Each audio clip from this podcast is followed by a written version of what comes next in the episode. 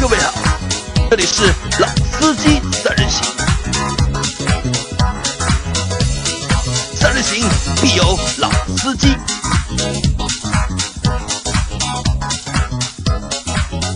好，大家好，欢迎来到老司机三人行。今天我是代班主持，我是阿鹏，大家好。大家好，我是阿 Q。啊，大家好，我是杨磊。好，呃，今天呢，我这边也是有感而发，想跟大家聊聊自主品牌。那么，我想先从我们的这个国产的手机开始，然后再聊一聊我们这个自主品牌。呃，我记得大概好多年前啊，我们大家好像还是对苹果手机，对吧？甚至对三星手机趋之若鹜的时候，我们好像就那个时候就从来没有想到，现在这个时代下，好像我们现在周围的人，包括我们自己，用用华为、用小米，好像越来越多了。阿鹏，你现在在用的是什么手机？我现在还是用用的是 iPhone，但是我用的是双击 iPhone，档啊你是双机档我还有还有一个我还有一个国产手机。阿 Q 呢？你这个是什么手机？我已经加入索尼大法一段时间啊，了。索尼大法啊。我还是 iPhone 对吧？嗯。我前段时间在群里面和小伙伴讨论过嘛，我想买一个小米小米六嘛，小米六，嗯，对吧？但是我也我也在考虑啊，对吧？但小米后来没买到嘛，因为抢了两次都没抢到嘛。啊，我也是抢到然后小米五 S 降价了嘛，我就买了个小米五 S。小米五 S 啊，但是那我抢了一个那个索尼的 XZP，就把你们的话给聊死了。啊，这个我没 这个用过，我这不知道个。完全不懂啊，我因为因为因为我觉得就手机现在就是，可能就我们脑子里就这几个牌子了，就是苹果、小米，对吧？华为、三星三星，可能我已经也把它基本上把它就是忽略不计了。对，那可能也就这几个牌子，索尼我觉得也已经退出就是手机的这个舞台了，已经 小众手机啊，小众手机对吧？小小众手机冷门手机，冷门 啊，冷门，对对，应该是冷门手机然后我用了小米的五 S，大概用了两个星期吧，怎么样？然后又换回来了。又换回来？为为你是为什么要换回来？呃，觉得用的还是不太方便吧，我觉得，你这个不太方便，是它有硬伤，还是说你不习惯？呃，硬伤吧，我觉得可能还是哪方面的？人体工程学上面有问题吧。人体工程学。因为我用的是 iPhone 的，就是常规的那个尺寸嘛，不是 Plus 的嘛。4.7然后的我的手比较小，然后哎单手正好操作。嗯然后小米的那个呢，比这个略大一点，嗯也不是大很多，单手能够掌握，但是它的两边啊嗯比较尖，嗯嗯，就是比较锐，然后手握着之后有点有点疼，然后再加上它因为因为小米它是这里有有个那个返回键嘛，在在就是右下方有一个返回键，安卓都有。你你手握着的时候，你大拇指下面那块这块肌肉啊，很很容易就是碰到返回键，就一直用一直用，就经常就是摁几下就误触。返回了，误触了误触，就非常非常麻烦吧，我觉得。呃，其实我觉得从杨磊刚刚讲到的这些东西，我觉得就是说，你看我们原来对于这个所谓国产手机，我们那个时候觉得什么卡、慢、糙，但是现在杨磊觉得这个小米不好是不好在什么？不好在一些很细节的地方，就是其实我们还是非常显而易见，就是现在这些国产手机啊，包括我们自己周围的，其实用国产手机的人越来越多，而且国产手机的进步也越来越快，所以我就联想到，就是说我们自主品牌的那些车企。是不是也会像我们的国产手机一样？当然了，车子可能跟手机有一点不一样的地方在于，车子它毕竟它是有一个社交符号的功能在。当然，手机也一样呀，当然手机我觉得在十可能在十年前，对吧？那个时候掏出个 N 九五，掏出个 N 九七，我觉得还是一件啊，你说到 N 九五，就是苹果第一代苹果出的时候，就是跟 N 九五差不多的时候。我就买了个，我正好有朋友去美国，帮我带了一个苹果回来，嗯，然后我用了两天，有锁的那个时候还是加了一千块卖掉了，还还没有 App Store，对，然后就买了一个啊 N 九五啊，就当时的一个诺基亚的机皇嘛，机皇，对，就说手机我们可能在十年前，它是一个非常非常有社交符号的一个东西。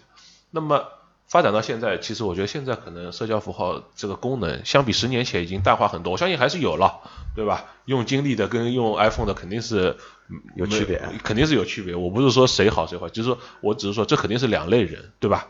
两类人。但是车子现在可能我觉得车子还是有非常非常强的社交符社交的一个符号的功能在。那么如果我们再往后看二十年，或者我们再想想看，我们再过三十年，等到那个时候，车子的社交符号还会不会像现在这种情况。还有就是我们的自主品牌的车子会不会像我们的自主呃不是自就国产的这种品牌的手机一样，也越来越能够被我们的普罗大众所接受？就觉得说，我们刚刚我之前我们做一期节目就是说。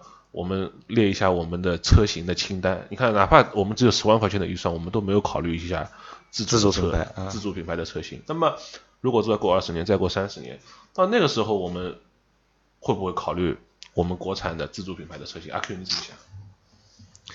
自主品牌其实这个，让 我清一下喉喉咙啊。我觉得应该这么来说吧。呃，我的就我自己的一个想法是这样的，因为为什么现在更多的人首选会选择一个小米？我就也拿手机来做一个分析啊，因为小米它让我们看到了，其实同样配置、同样性能，以及相对来说比较优秀的做工，以及还不错的人机工程学的一个产品，它的价格可以有这么大的优势。其实有一点像当年韩国车进中国那一段时间。对当年韩国车为什么会卖得好？无非就是为了主推一些我的一些呃豪华配置。别人织物座椅，我搞真皮；别人座椅手动，我搞个电动；别人天窗没有，我搞个天窗给你，对吧？其实我们的品牌，嗯，到现在为止吧，我觉得还是在走这一条路。但是真正说有自己的产品全程研发能力的，可能说还是不多。总归会有一些品牌这点或者那一点是跟别的厂家一起来合作的。那其实现在包括呃，我们说一些卖的比较好的自自主品牌，从十万开始，你说从博越、博瑞、吉利的，对，到上汽的 iX 五，再到更加高端些的话，你像那个广汽传祺 GS 八，最近也很火，它以前很里面很多东西其实还是采购。但是我我插一句啊，我觉得，嗯，一个自主车型里面它有多少东西是来自国外的供应商，或者有多少技术来自国外的供应商，我觉得这个不是重点。就像我们造的什么中国商飞造的 C 九幺九大飞机，有多少是来自中国的供应商呢？我或者反过来，全是国外其实，全是国外供应商，我们把它整合到一起，或者我们再说回手机。现在哪一个国产手机它里面不是高通的芯片呢？可能华为它是用海思它自己的，小米前一段时间刚刚出来一个自己的芯片，其实用的也都是嗯国外的东西。对，一点没错，阿鹏。但但是有一点是现在我们汽车品牌是完全可能说目前没有做到这一点，就是你能像华为华为能像小美呃小米一样卖到欧洲去吗？华为在美国卖的非常好，华为在欧洲卖的也非常好。对。没错，那么我们哪一天我们的中国品牌什么时候能走出这一步，跟华为一样去把另外一片天下打下来？我觉得这个时候就是国人更加会会去考虑，我同样三十万，我为什么不去买我们的自主品牌？我要去买宝马，要去买奥迪。就是我的感觉是，就是华为跟小米啊，它是它是我觉得在国外市场，他们是完全是两个。两个模式，两个定位的，两个定位，就是说，华为由于它在欧洲，它在那些国家做了这么多的基站，其实它这个品牌，它在欧洲它是有技术背书的，它是有溢价的，它是有溢价在。它华为可以把一个它的手机，什么 Mate 或者那个什么 Pro 啊什么的，它可以卖的很贵，几乎跟三星看齐。但是你看看小米，它就进不到欧洲的市场，它现在小米在做的是一些印度市场、东南亚市场，对吧？在做一些可能是在做一些南美的市场。那这两个其实是不一样的。那我觉得我们自主品牌现在可能唯一的问题就是，其实如果我们以手机来比的话，可能我一个小米手机就是两千块甚至两千五百块，但是我们自主品牌的那些车，并没有比合资品牌的车像手机便宜的那么多。而且还有一个需要注意到的点就是，我们自主品牌在他们的价格还没有完全，我们上海话讲老杀根的辰光，他们已经开始在考虑我要拔高我的品牌。对吧？就像我们吉利的领克，就像我们长城的那个魏派那个系列，他们已经就是我原来可能一部哈弗 H 六卖，比如说十五万不到，他们现在已经想着我是不是要搞个换壳的 H 六，然后卖到个十八九万，甚至二三十、二二十、二十一、二十二万。对，所以说我觉得从我们一些你说包括长城也好，吉利也好，哪怕说你说比亚迪也好，他们的出口市场就可以看出来，现在我们的一个国家的一些这些自己的品牌，我们自己的根的品牌到底在走哪一步路？对，真正说现在你说欧洲有多少？你说长城在俄罗斯也好，在澳洲也好，在欧洲有这么多的一个直营的 4S 店，嗯，你能出口多少车去？你更多的无非还是出口到一些欠发达地区，中东不东、产不产车的地方。中东、对，不产车的。东南亚，就是这么一些国家。那么你跟当地的市场去比的话，那你的优势是很大。一台海拉克斯在中在中东的价格，你可以买一台半，甚至于两台你的长城皮卡。你中国的一台，我想想看卖的比较好的，你也拿长城皮皮卡做举例。你在东南亚，你一台海海拉克斯就是比你的长城要贵一倍。对，它有它的品牌的背书在后面。所以说我们，我觉得呢，可以，呃，我觉得手机这个比喻很好。我们为什么不能去考虑一下做华为？对，而是要去考虑去做一个小米。不是说小米不好，小米我也用过是不错，但是我现在还是没有用小米。呃，那我觉得是这样，就是你们两位前面说的呢，就是有点大，然后可能很多消费者不一定，就是可能很多用户啊，也不一定能够完全理解。那我是这么看这件事情的，就拿手机，我们可以拿就是消费习惯或者使用习惯去拿手机和汽车这两个东西去做对比。其实这两个东西，手机也好，汽车也好，都是重度体验的产品。对，对吧？一是重度体验产品，二呢就是在我们的生活当中，这两样东西又是我们必不可缺的两样东西，而且，但当中的一个比较大的问题在哪里？大的问题是在手机就真正在中国普及，嗯，可能是从智能机开始的时候，就智能机版本，就是有安卓系统之后，就智能机开开始的时候，就是全国有一个非常大的一个普及，然后再加上就是三 G 啊、四 G 啊网络的普及，然后一下子就是让很多就是手机厂，就像像小米也好像华为也好，甚至一些其他牌子也好，都是一下子出来了。你看现在在中国就是手机销售排行榜里面，小米并不是在第一名，对，第一名好像是华为，然后第二名是苹果，然后第三名是那个，哎呀，我一下子叫不出名字了。就以前的我们认为它是一个山寨品牌的，但它现在、呃什么 OPPO 啊，OPPO OPPO 这个叫蓝绿厂啊，对的，OPPO 对吧？它本来是一个就是我们认为，我觉得它就是这个山寨其实就是步步高嘛就是以前的一个山寨机嘛。哎就步步高但汽车有两样，嗯汽车是什么呢？汽车是从我们从就是最早一百年前奔驰开始到现在嗯，对吧？就是一代一代一代一代一代，就是对中国人来说，可能就是中国的厂商可能没有那么一个空间，因为国外的就是合资品牌也好，进口品牌也好，他们每一次每一代产品的迭代。都是有的，就是大量的就是前一代产品的数据的，就是积累，或者是用户体验的一个积累，它能够一代一代的，就是好的产品或者是更好的产品，一代一代开发出来。基因被保留，对制作品牌来说就很难，因为制作品牌是后进者嘛，对人家已经发展了五十年了，然后我们才刚刚开始起步，可能我们刚刚才起步了十年或者是二十年，嗯，差距还是非常非常的大。明显，嗯，那除非就是像我们之前讨论的，对吧？如果说把燃油机车通通禁掉，大家都去做，全部搞电动车，都去搞电动车，就是强行拉回同一啊起跑线，对的，强行拉回同一个者。其实哪怕就是电动车，我们可能还是稍稍会稍微落后，但至少你的差距没有那么大，呃没那么大对吧？因为本来可能我们要差三十年或者差二十年，我觉得但如果我们同时做电动车的话，可能最多差个三年。因为游戏规则。被你改掉了，那所有的东西全部都是推牌重新来。对，然后因为还有一个是什么呢？还有一个就是这个产品呢和我们用户就是你前面说到阿鹏前面说到一个就是社交符号，对吧？对你觉得这是一个社交符号？那我觉得手机到现在其实还是一个还是一个社交符号。为什么？我我举个最简单的例子啊，啊，我们开什么车？就我们在社交的过程当中，嗯其实很少有人会看到你开一辆什么车，对吧？除非我把我的车钥匙放在桌子上，对吧？啊你能够知道我是开一个什么品牌的车啊。但我们很多时候还是会去看对方用的是一台什么样的手机。那啊我相信啊，阿 Q 你是销售，对吧？你是奔驰的销售。我我如果来买奔驰，我手上拿着一个小米，或拿或者我拿着一个红米，对吧？你会对我是什么态度？就是今天没有试驾车，或者试驾要预约，如果我手我手上拿着一个沃图，就是那个啊，Vertu 啊，就是诺基亚那个诺基亚那个沃图，对吧？你对我又是一个什么样的态度，对吧？其实这个还是啊，还是在这个社交符号这个作用啊，到现在还是还是很明还是很明显的。会有一点，就像阿鹏你在和我说，就是我们要说这一期的时候，因为这期其实非常难说，对。因为这个太广，然后牵涉到的层面也也非常多，然后我们的能力可能有限，不一定能够把这个东西说得圆，或者是能够说得通。但是你前你给我的材料里面，就是你说就是最早就是嗯，小米出来，对吧？然后小米从出来的时候到现在，然后一逐步逐步的，就是大范围的受到了用户的一个认可。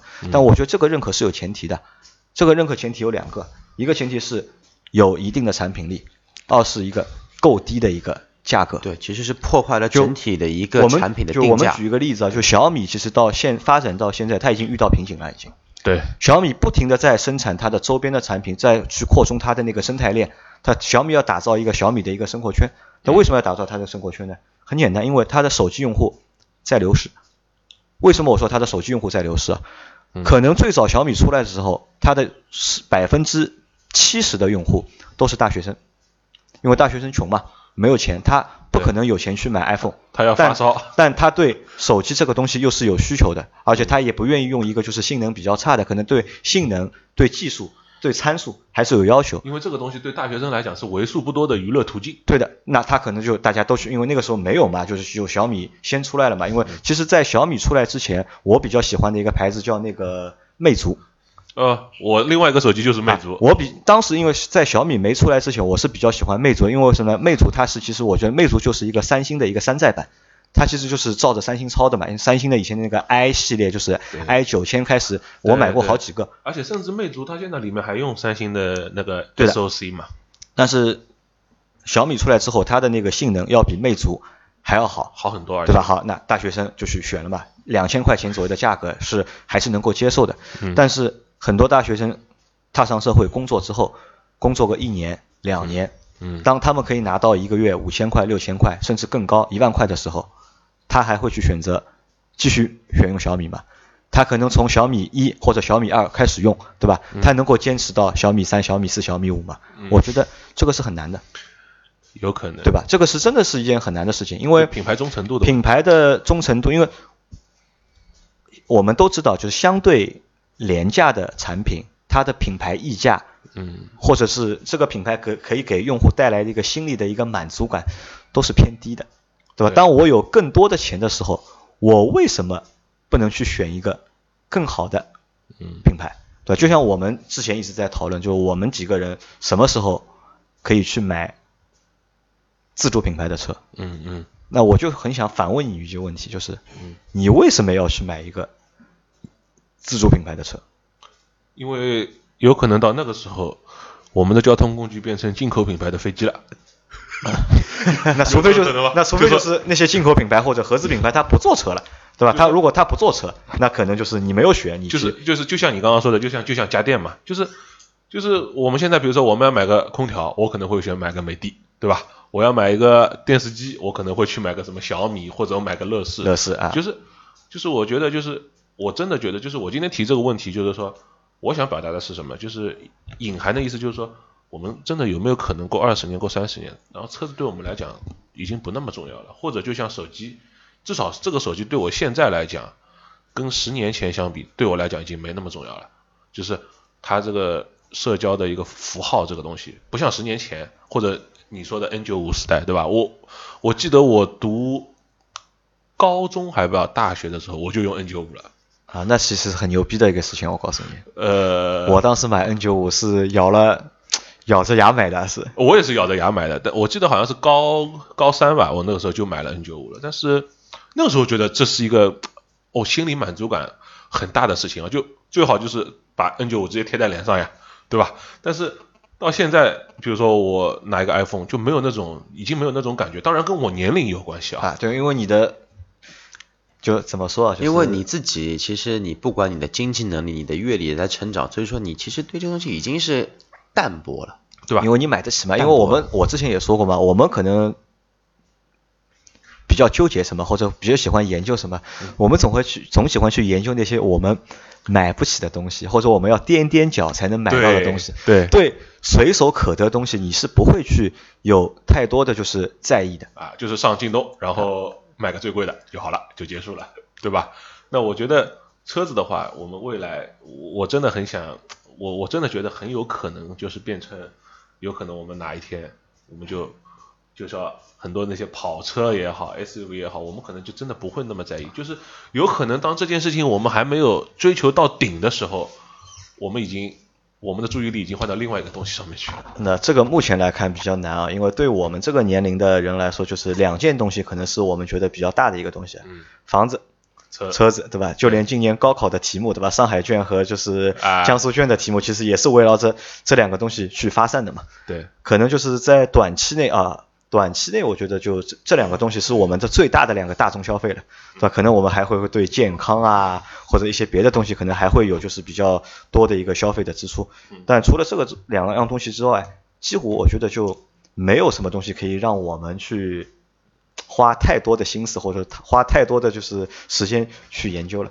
反而呢，我可以提一个就是反向提一个东西给你，就是你们在考虑的是我们要过多久才能去买自主品牌的汽车，对吧？那我如果用前面高老板的那个思路，可能过二十年或者可能过三十年，有没有可能就是我们现在都是合资的嘛，对吧？对大家就是可能日本人占个百分之四十九，中国人占个百分之五十一，对吧？对大众占个百分之四十，中国占个上汽占一个就是百分之六十，对吧？可不可能有过个二十年或者三十年，我们直接把对方吃掉呢？对吧？因为吉利已经收购了沃尔沃，对吧？我你怎么看？就吉利收购了沃尔沃，你还会觉得就是沃尔沃是一个进口品牌，或者是怎么样吗？我会觉得吉利可能就算一个啊，就是沃尔沃可能就算一个就是合资品牌。我觉得沃尔沃它还是合资品牌啊，就它的股份上面，它的所属权是沃尔沃，但是我至少我觉得这几年刚刚收购的这几年啊，它应该还是一个北欧企业的一个作风啊。当然有可能过十年、过二十年，它变成这个乡镇企业了，也是有可能。那这个我觉得是这样，就我们要考虑这个问题从两个层面考虑啊，就是一，我们为什么要买自主品牌？对不选合资品牌要要买自主呃要买不选合资品牌要买自主品牌，一个原因呢可能是什么？是一个就是爱国的一个心理，对吧？我们觉得就是我们是中国人，我们去买中国人自己的品牌可能更爱国，那这可能是一个导向，对吧？还有一个导向呢是你的产品，如果自主品牌产品力比合资品牌的产品力好，嗯，价格又便宜，对，那可能我们也会去购买自主品牌。嗯，但是我觉得前一前者的这个就是前者的这个爱国这个东西可能性啊，就是我觉得可能还大一点。就我我和你想象想法不一样我觉得可能大一点，就是。因为对于我来说，我觉得我有我现在有一辆车，如果你再让我买一辆车，我说了嘛，我可能我因为我有块牌照额度嘛，我还要再买一辆车嘛，嗯对吧？我再买一辆车，可能因为我现在我也没有什么钱，而且这个前提也是因为我我没有什么钱，所以我会选择一个便宜点的 自主品牌，能够满足我需求的一个自主品牌，对那我会去选。但是如果你让我兜里揣个一百万，对吧？那我们可能就像和和前面就是和高老板讨论的一样了，就我考虑到底是到底是买一个九幺幺呢，还是买一个 加州阳光呢，对吧？可能就是这样的吧。我觉得还是还是和就是经济实力，就是经你的经济实实力有关，甚至过二十年、三十年，如果我们越来越有钱了，嗯，那是不是反而就是买自主品牌的可能性更加低了。会更更小了呢？考虑过吧这个问题？但是我觉得，如果我更有钱了，我会想要自主品牌每个车都来一辆，都开一下。我我就很想去尝试。那但你这个是玩嘛，对吧？对，当然是这个你这个是玩呀。当然是玩。但是我觉得自主品牌现在，呃，我觉得看得到的、做得好的、做得好的地方是还是有的。也就是说，我们对于一个车子，我们的评价到底是怎么样子的？其实要给一个车子去打分很容易。我的意思是打分是什么打分？这个车的加速能力怎么样？这个车的舒适性怎么样？这个车的空间怎么样？这个车的内饰豪华感、做工各方面空间表现怎么样？都很好打分。但是我觉得给一个车子去做评价最难的一个点在于这些分类的项里面的权重对的，你怎么样去你怎么设你？怎么设而且每个人对这些权重的认知是认知都是不一样的，而且每个人对每个参数权重也不一样。对可能你觉得你要的是速度，对我来说，我觉得我不要速度。对，但是我现在认为的就是，其实你们看，有越来越多的消费者，他关注的车一个车，他关注的点是什么？是一些很很表面的、很比较浅的浮在表面上的东西，比如说空间怎么样，比如说它的内饰的豪华程度怎么样，或它的外形怎么样，或者说它的稍微高级点的，它的隔音、它的滤震怎么样？那我觉得这些东西，其实我们自主品牌现在已经有一些品牌做的已经相当不错了。比如说，我就说长城做的已经挺好了。那么真正差在哪里呢？动态表现确实我们不如别人那些做了上百年的品牌做的那么好，动态表现对吧？你说落个妆什么的，那我们自主品牌肯定是丑态百出，这个我也不包庇他们。但是你还有另外一些方面，比如说像你的车内的多媒体，比如说像现在荣威的那个 RX 五这个车。我不能说它那个东西一定有多好，但是你们要知道，这是它第一代的产品。然后我们再反过来看看那些像世界上面一些比较好的品牌，像什么宝马的 iDrive 或者奥迪的 MMI，或者像奔驰的 Command。其实我真的认为他们在这一块的本地化上面，他们的开放程度不够高嘛？不够高，因为你宝马的 iDrive，你在中国买一部宝马，它是这个系统；你跑到欧洲，你租一台宝马，它还是那个系统。那你看看我们的手机，我们在中国用的如鱼得水的小米，在美国在其他地方是根本就没法用的。所以我觉得就是说，会不会？那如我们肯定是对于车子的驾驶品质各方面，我们是有追求的人。我们怎么想都觉得说不可能啊！我为什么要去买一个自主品牌的车子？但是我也相信有那么一部分人，他觉得对他来讲，哦。我买这部车子，可能就是因为它的中控屏可以淘宝下单买东西，他就去买了。也有可能这部车它不用装 ETC，过去以后直接支付宝 NFC 对吧？进场通讯能够把这个停车费交了，或者能够把那个高速高速公路的那个通行费给交了。我觉得这些虽然是一些歪招，或者说是偏招，或者说是比较冷门的招。但是确确实实是有可能，它是个招，让消费者去买单的。就是我们现在看，我们现在那个哈佛那个系列的这个车，它现在一，它现在每个月可以卖三五万台，这还是在它的那些系统没什么长进的情况下。那如果未来它把这些东西都给加上去了，而且我们还要再考虑的一个点就是，刚刚杨磊他讲到的都是，可能是以更多的是以一个一线城市的一个角度去考虑，我怎么会去买一个？但是。我们如果反过来讲，如二线城市或者三线城市，那的的确确是有可能。而且你更加需要注意到的一个问题就是，你现在可能对你来讲，一部合资品牌或者进口品牌的车，哪怕就是五十万，对你来讲，可能像你另外一件大众消费房子来讲，可能也就真的就是可能连一个卫生间都不到。但是如果你是一个你在一个比如说二三线的城市，那有可能对你来讲，一个五十万的车，那可能就是一套甚至。超过一套房子的那个那个价格，所以说我觉得这一块的话，我觉得自主品牌还是有它的空间在，它并不是说完全没有可能性，我是这么考虑。那空间肯定有嘛，因为不同的就是不同的人群，因为因为经济实力的就有区分嘛，就是什么人买，就是我赚多少钱，那我花多少钱，这个这个可能就是随着就是消费的越来越理性，因为之前呢我们可能有点盲目或者是有一点盲从，对吧？都大家都会去。崇拜一些就是相对来说比较贵啊或者比较好的品牌，对对吧？但是时间长了之后，因为这个东西你用了之后你也知道嘛，一分价钱一分货，一分货，对吧？你可能你的消费的就是理性啊会更强一点，或者是理性的度会更高。那在理性度高的情况下面，那可能我觉得大家会去选择就是更适合就是自己的，或者是更符合自己的就是产品。这个我觉得是。现实的，但是你们也不要忽略一个问题，就是自主品牌在成长，嗯，其实合资品牌也在成长。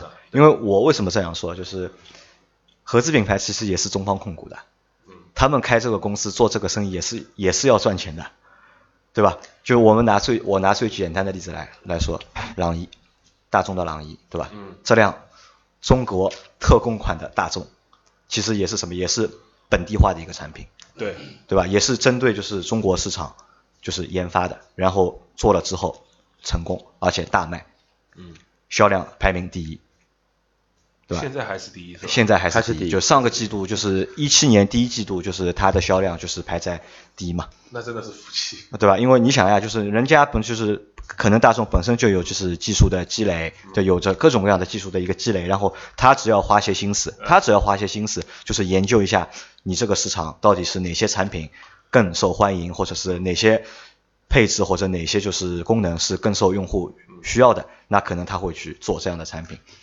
那对于本地的就是自主品牌来说，其实也大家也在同一起跑线嘛，但只是可能在技术上面的一些短板，或者是品牌上面的就是溢价不足，可能就是短时间内还难以就是和就是自主品牌啊就合资品牌去做一个比较全面的就是竞争吧。你说小的那些，比比如说我们说五菱的车，对吧？啊和宝骏的车，那完全就是因为这个市场空间没有什么太多的竞争对手，他做得好，那可能他就做好了。但宝骏和五菱的背后是谁？是通用啊，对的，对吧？这个也是我们就是不能去就是回避的。回避的一件事情，可能是什么呀？可能就是我觉得啊就是我们也不要去做就是这种无谓的这种就是辩论或者是争，因为这个也没什么太大意义嘛。那我觉得是什么样呢？就是不管是自主品牌也好，还是合资品牌也好，我觉得还是要看就是你的一个需求和你的一个就是现实的一个消费水平。预算啊、根据你的一个实际情况去做选择，这个是比较理性的。因为我为什么我这么说？如果我哪天真的我下个星期我把七三零宝骏七三零开回来了，宝骏七三零，对吧？宝骏七三零开回来，不是宝马七三零，对吧？宝骏七三零开回来了，对吧？你们会怎么看我？我不会怎么看，对吧？你们肯定会杨老板呀，你们肯定会惊讶的呀，啊，对吧？不会惊讶的呀，我会我会跟你讲，你让我看看你这个 AMT，对，你只是带着那种就是戏谑的心态，对吧？想试一下我的车，我不是戏谑，我是真的很想试试看，因为我坐了好几次宝骏的那个七三零，我觉得坐下来它可以啊，真的可以，真的可以对吧？啊因为真的可以因为我为什么想买那个宝骏七三零呢？因为我想拿我的宝骏七三零和老倪的 Q 三去换，因为他和我说的嘛，说我买个七三零，他拿着他的 Q 三和我换。呃，有可能老倪以为你是买宝马七三零，不，我说我们说好是宝骏七三零 呃，然后老倪的老婆就要来敲你们了，啊，对的。那阿阿 Q 有什么想法？目前没什么想法。阿 Q 你会去买一个自主品牌的车吗？不会？不会吧，不会吧？因为是这个东西嘛，口嗨大家都会，就跟坐那个小众车一样，真的说要去买，你要真的就是像杨磊说的，如果说是那一个阶段，由于经济原因导致的那一个阶段不是很充嗯分的情况下，那你可能说你只能会去考虑买一个自主品牌，但是一旦说你的阶段达到了你的一个要求，其实很多人我觉得跟我想法一样，应该不会去买。因为人都是就是怎么说呢，就是水往低处流，对吧？人往高处走，对吧？如果你能够选择更好的话，那我们我觉得相我相信十个人里面九个人肯定都会对选择一个更好的一个东西吧。我我多说一句，就是说，如果说真的要让我选国产车的话呢，那除非说它有某一点，或者说性能，或者说隔音，或者说它的一个动态的表现，特别能够征服到我们，那我才有一个选的这一个理由。哦，我们那个老板说唐唐这个车呢，好，呃，加速是能做一个幸福，然后充电也比较便宜。我正好一个客户嗯是个医生，他买台这个车，我就我也问过他驾驶的情况，呃，他说不错啊，哦，什么都不错他是个医生是吧？他是个医生那看来论坛上面说比亚迪车主学历高，也不是完全啊，是的他是，我的妹夫美规硕士，啊，对吧？然后人家也是唐，也是唐对啊。哦 但是人人家买糖的客观原因就是拍不到上海牌，啊他拍不到牌照。他他他去买糖，啊。然后糖买好之后第二个月就拍中车牌了，哦然后到你这里要买奔驰了就然然后然后然后就买奔驰了。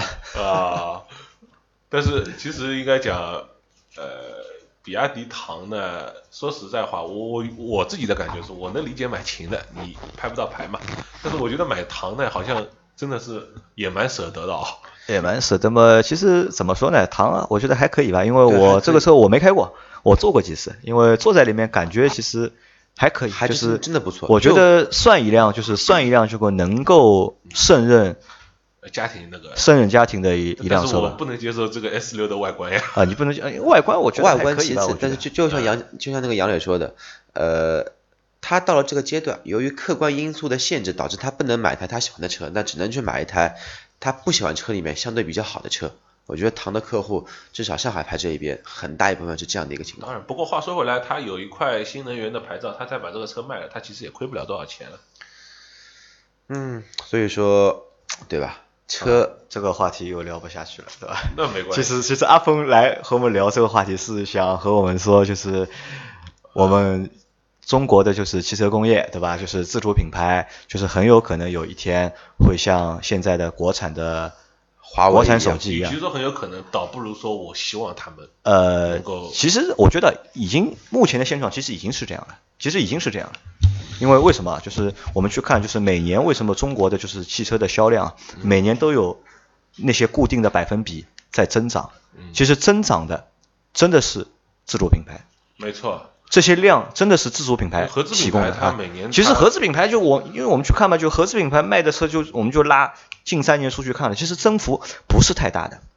就是不真的不是太大就是豪华品牌里面一些真正减对，可能就是有个百分之十五的左右的增幅，已经很好了，已经。但是我们去看自主品牌，可能每一年百分之一百、百分啊之两，百，真的都是这样的。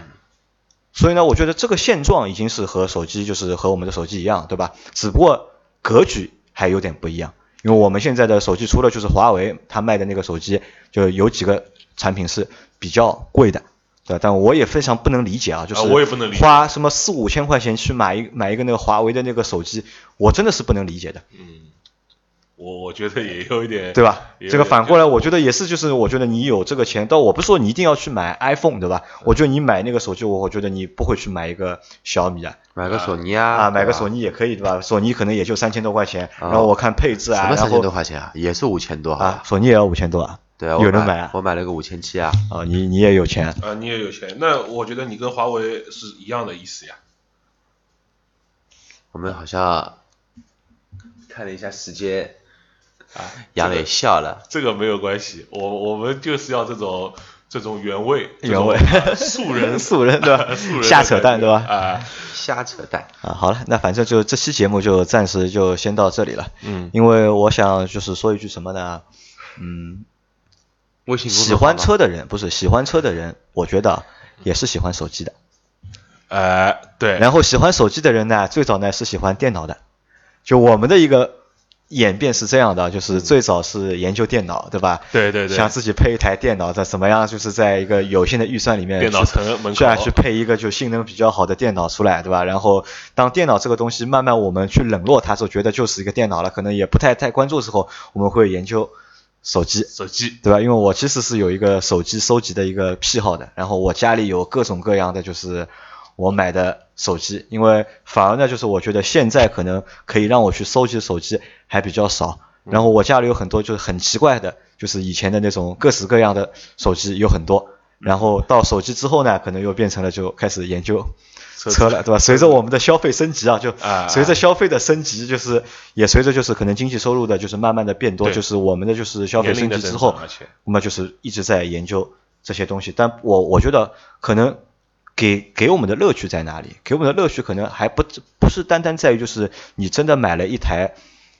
你想要的那个车，嗯，可能很大的一部分的部分的乐趣还在哪里呢？还在于就是我们在研究的那个过程，或者是在讨论的那个过程。对我觉得这个是非常有意思的一件事情。我我一直有一句话就是，其实我刷卡的那一刻，我的乐趣就已经结束了。消失了嘛，对吧？但是在我看论坛，在我在爬文，在我在我在研究的时候，其实我觉得那个时候的我是最最最最和小时候那种单纯的快乐是最最最最接近的那个时候。啊，当然我们也希望什么呢？哪一天对吧？自主品牌的车，也让也让能够让我们有去研究的啊这个 对的乐趣。对的那那到这个时候，那我觉得可能就是中国的汽车工业就真正的就是变强大了。就现在呢，也不能说不强大，但是还不够强大，我觉得，好吧？那我们这期节目就到这里了。可能在这期节目的过程当中啊，就会伤害到一些小伙伴的，就是 心灵，对吧？那我表示道歉，对吧？到时候你们听了我这期节目，对吧？和我说一声，对吧？我再发一个红包到群里面，对吧？大家消消气，好吧？那今天就这样，好谢谢大家，拜拜再见